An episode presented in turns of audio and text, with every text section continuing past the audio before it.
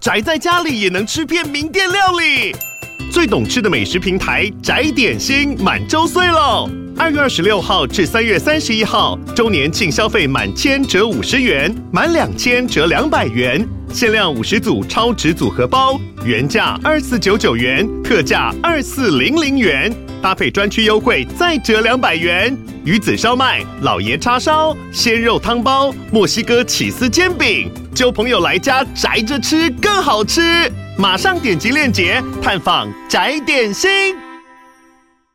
今天要带来第一百八十八集《生死一瞬间》洞窟中的侦探团，以及第一百八十九集《名侦探富上记》。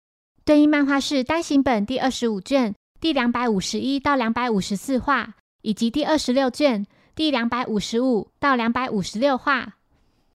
小五郎陪同小兰。一起排练即将到来的学员季所要表演的舞台剧。小五郎觉得这出戏的台词实在太肉麻了。小兰表示这是原子创作的剧本，故事里的黑衣骑士是以新一为范本的。柯南笑着心想：那个女人呐。小五郎偶然注意到，在故事后面的桥段，骑士和公主竟然要热情地拥吻。听到此话的柯南着急地赶紧翻找这段剧情。他询问小兰：“是谁要饰演这名骑士的角色呢？”小兰笑着问道：“你很在意呀？”柯南回复：“嗯，有有一点。”小兰表示：“饰演骑士的是新出医生。”小五郎不希望小兰和他一同演出，柯南也不停地反对着。小兰笑着说。开玩笑的，只是请医生来看他们练习而已。骑士会由原子男扮女装，吻戏也只是做做样子。在小兰准备去洗澡时，小五郎提到浴室坏了，柯南提议可以到博士家借用浴室。小五郎认为两人干脆一起洗比较快。听到此话的小兰满脸通红，激动地要父亲别开玩笑。为什么他要和柯南一起洗澡呢？来到博士家后，柯南对博士说：“他觉得小兰这阵子不太对劲，时常有种感觉，小兰看自己的眼神跟态度很不寻常。”小爱在一旁默默地说：“该不会他已经看穿你的身份了吧？今天我要在地下室工作到早上，请不要来打扰我。”过了一段时间，小兰洗完澡后从浴室走出来，接着来到地下室。向小艾打招呼，小艾看着电脑，背对着小兰，一句话也没有回应。小兰觉得是自己打扰到他了，打完招呼后就离开。小艾独自一人待在地下室里，心想：难道说我这是在逃避吗？别开玩笑了。桌上有几个疑似是沾了血的 M.D。几天后，博士带着侦探团出发去露营。这次终于有带帐篷了。博士请孩子们到附近去捡些木柴，他和小哀两人则留下来准备晚餐。一段时间后，侦探团已经收集到足够的木柴。光彦偶然发现了一个钟乳石洞，入口处标示着“危险，禁止进入”。光彦提到一旁的这块石头，引起了他的注意。石头上刻着。朝着降龙之路前进吧，上天必将赐福光照耀于你。石头上还刻着一个很大的平假名“偷”。正当柯南还在思考这段文字的意思时，其他三人已经迫不及待地走进洞里了。四人进到里面后，利用手表型手电筒照亮前方的路。走着走着，柯南在地上发现了一个烟蒂，他摸了摸烟蒂。发现绿嘴的部分还是湿的。接着，孩子们发现前面有亮光。元太认为对方肯定已经先找到宝藏了，不甘心的他立刻冲上前去。然而，令他没想到的是，竟然有三名男子正在抬着一具尸体。男子注意到了这几个小鬼，其中一人准备开枪。柯南奋不顾身地挡在孩子们身后，要他们赶快趴下。接着，四人赶紧躲起来。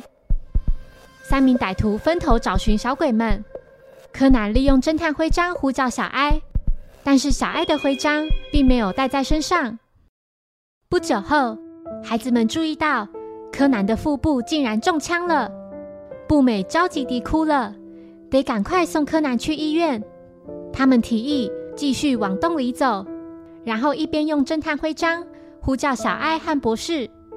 柯南认为这是不行的，再往里面走的话，电波根本就传不到他们那里。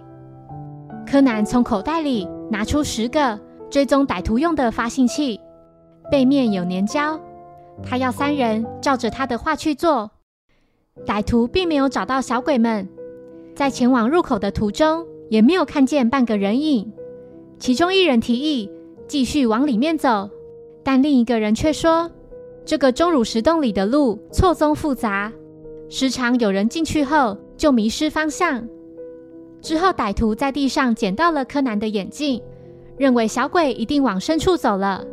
接着又注意到石头上有血迹。时间来到傍晚，小艾和博士还没有等到侦探团回来。两人决定到森林里去找找。此时的元太背着柯南，缓缓地往前走。柯南请他走快一点，否则迟早会被歹徒追上。但是元太却说，若是这样的话，会摇晃得很厉害，柯南的伤口就会越痛。三人开始自责，为何要进到这个钟乳石洞里？元太认为都是自己得意忘形，才看到歹徒在搬运尸体。柯南沉住气，安慰几人说：“傻瓜，这次多亏你们进了这个钟乳石洞，一个原本破不了的悬案才有可能被破解。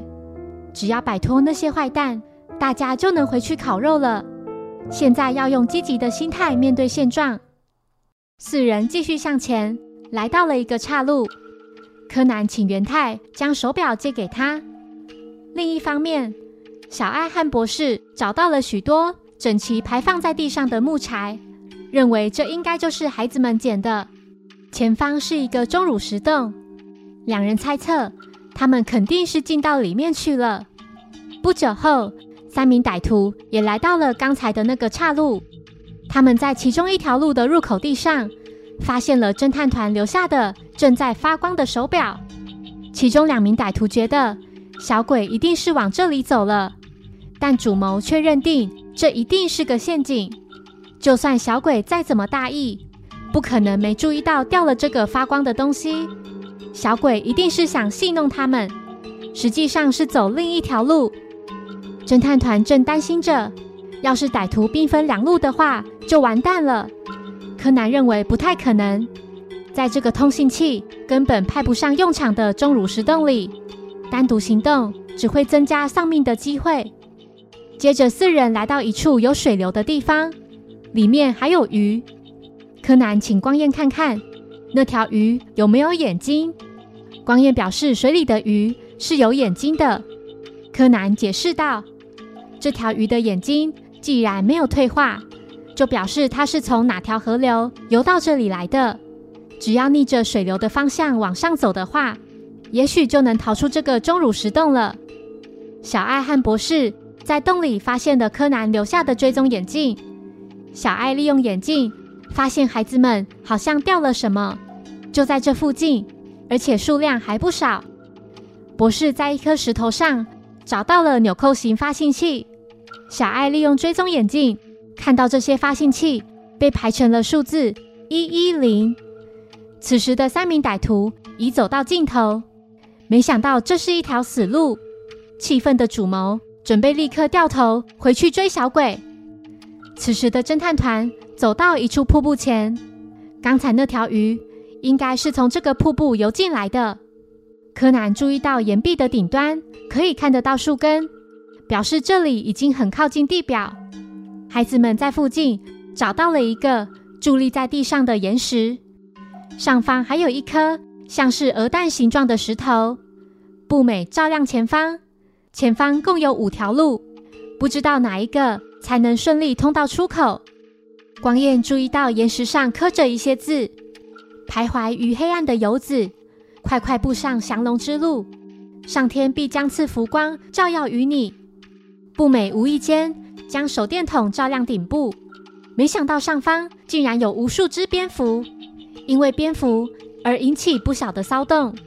三名歹徒听到了小鬼们的声音，柯南将侦探徽章丢在一旁，蝙蝠立刻飞向那里。他表示，洞穴里的蝙蝠平常只吃昆虫，所以它们对细小的动作跟声音反应会非常敏感，而且蝙蝠只会栖息在距离入口三百公尺以内的范围。柯南的视线越来越模糊了，不停地冒着冷汗。他尽可能冷静思考那条可以逃出去的降龙之路。柯南告诉三人，可以顺利逃出去的只有一条路。徘徊于黑暗的游子，指的是迷路的人。上天的浮光，就是指出口的光。也就是说，入口的那块石头，跟刚才那块岩石上所刻的，都是能走出这个钟乳石洞的方法。柯南用尽全力，想告诉三人那条路。然而，他却突然昏了过去。步美看到柯南的腹部流了好多血，雪上加霜的是，三人已经听到歹徒的脚步声，他们正快马加鞭地朝这里追过来。很快地，歹徒来到了那条岔路口。主谋请一位下属留下来守着，他和另一位从第一条路开始找。侦探团躲到了最深处的那条路。但这里只是个洞穴而已。现在三人只能靠自己解开那条降龙之路。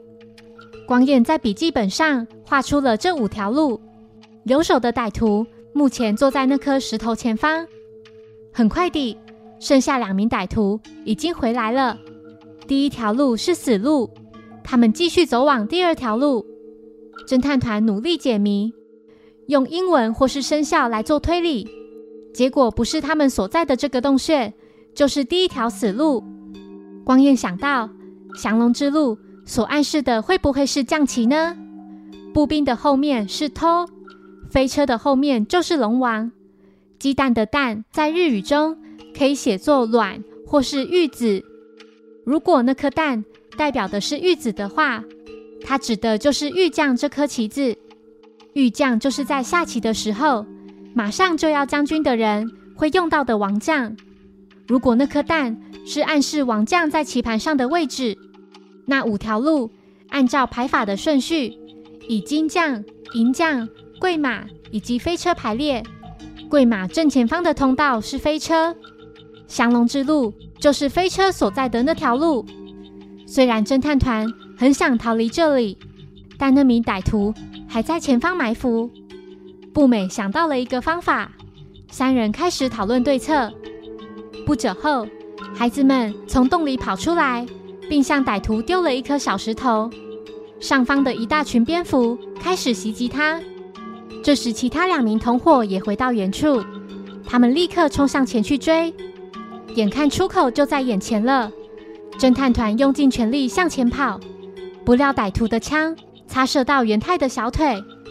此时，警方已赶到现场，主谋将柯南抓起来作为人质，而其他两名同伙已相继被制服。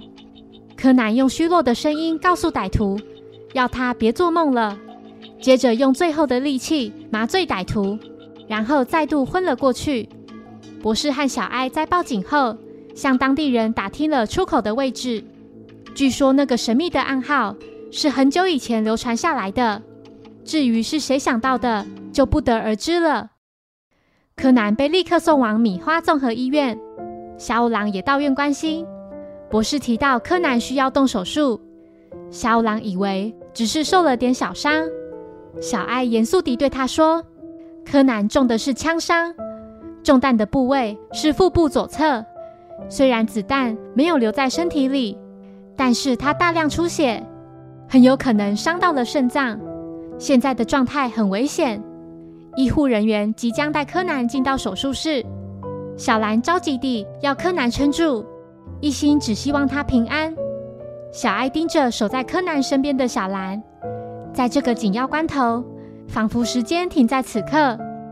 这时，一名护理师提到，先前已有其他患者用掉了跟这名男孩相同血型的备用血，就算现在从血液中心调过来，也来不及了。请用我的血吧。”小兰语气坚定地说出这句话。听到此话的柯南缓缓地睁开眼，看向小兰。小兰又说：“因为我跟这个孩子是同一个血型的。”小五郎不解，为何他会知道呢？小兰请院方还是检查一下比较保险。小兰，果然，柯南在心里想着，果然小兰已经。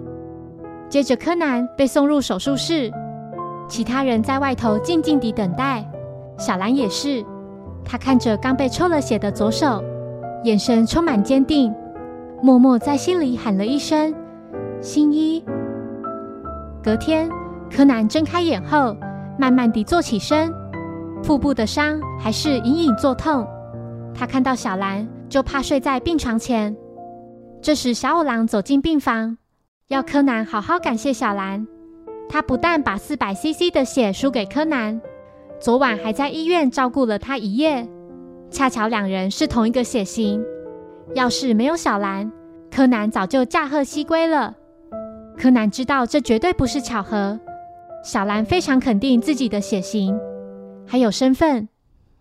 十天后，院方表示柯南的主要器官没有受到损伤，手术后的恢复状态也不错，再过两三天就可以出院了。只是目前抵抗力比较弱，容易感冒。小兰和原子准备带柯南回房休息。他们提到，在柯南出院的时候。帝丹高中正在举办学员季，且三天后，小兰正好要演出话剧。原子询问小兰有没有和新一联络呢？小兰笑着回复：“只要柯南康复就够了。”他看着柯南，并询问道：“你会来看我演戏，对吗？”柯南微笑着答应他。原子看向两人，感觉气氛不太对劲。他直问小兰：“该不会移情别恋？”爱上这个臭小子了吧？小兰赶紧否认，柯南则感到有些害羞。他注意到原子的手受伤了，原子表示自己在排练的时候扭伤了手，已经无法演出了，会由新出医生代替他。原子请柯南一定要来看小兰和新出医生谈恋爱。柯南转过身，用左手撑着脸颊，露出非常不悦的神情。在三人回到柯南的病房时，听到了熟悉的声音。原来是平次和荷叶来探望柯南。平次听说这小鬼受了重伤，就搭飞机从大阪赶过来了。他请荷叶再去买一束花，并请小兰和原子帮忙带路，声称荷叶是个大路痴。几人离开病房后，柯南询问平次为什么要刻意支开他呢？平次回应道。我当然是关心你呀。实际上，我昨晚接到阿笠博士的电话，要自己过来这里找你商量。虽然不清楚原委，但你快被小兰识破身份了，对吧？柯南回复说：“不是快识破，是已经识破了。过去有很多次状况都证明他已经知道了。看来，要是自己没有一个分身的话，这个谎言……”恐怕就没有办法再继续瞒下去了。不过，他既然这么肯定，为什么不直接找我问清楚呢？平次说：“你这家伙，虽然看别人看得一清二楚，但是对自己的事却完全不了解。如果说他真的已经发现的话，不说破的理由只有一个：他在等，等你亲口把事情的原委跟他说清楚。”干嘛不直接把一切告诉他呢？这样不是比较干脆吗？柯南回应道：“他那种不愿意别人受罪，把别人的事当自己的事，大哭特哭的烂好人，我怎么对他说这些话呢？但是看小兰把自己逼得这么紧，我实在没有信心能继续骗下去。我也很想早点把事情说明白。如果是你，你觉得怎么做？”才是正确的呢。当晚，平次和荷叶准备坐飞机回大阪。在机上，平次似乎有心事。荷叶提到小兰会在学员季的最后一天演出话剧，询问他会不会一起去呢？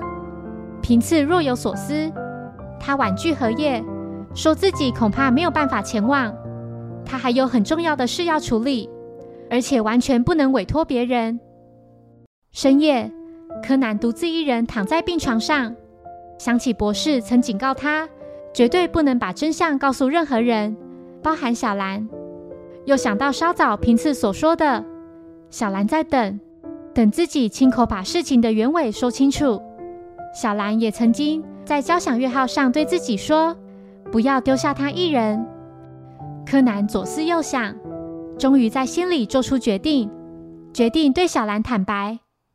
这时，小爱突然出现在病床旁边，并举枪朝着柯南的头部。